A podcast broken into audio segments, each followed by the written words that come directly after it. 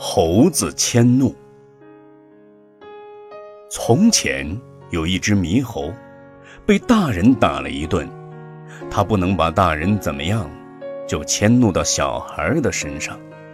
过去的仇恨早在生灭迁流中泯灭了，但是很多愚痴凡夫见到仇人的后代，便无端的生起嗔心，使得嗔恨之毒越来越深。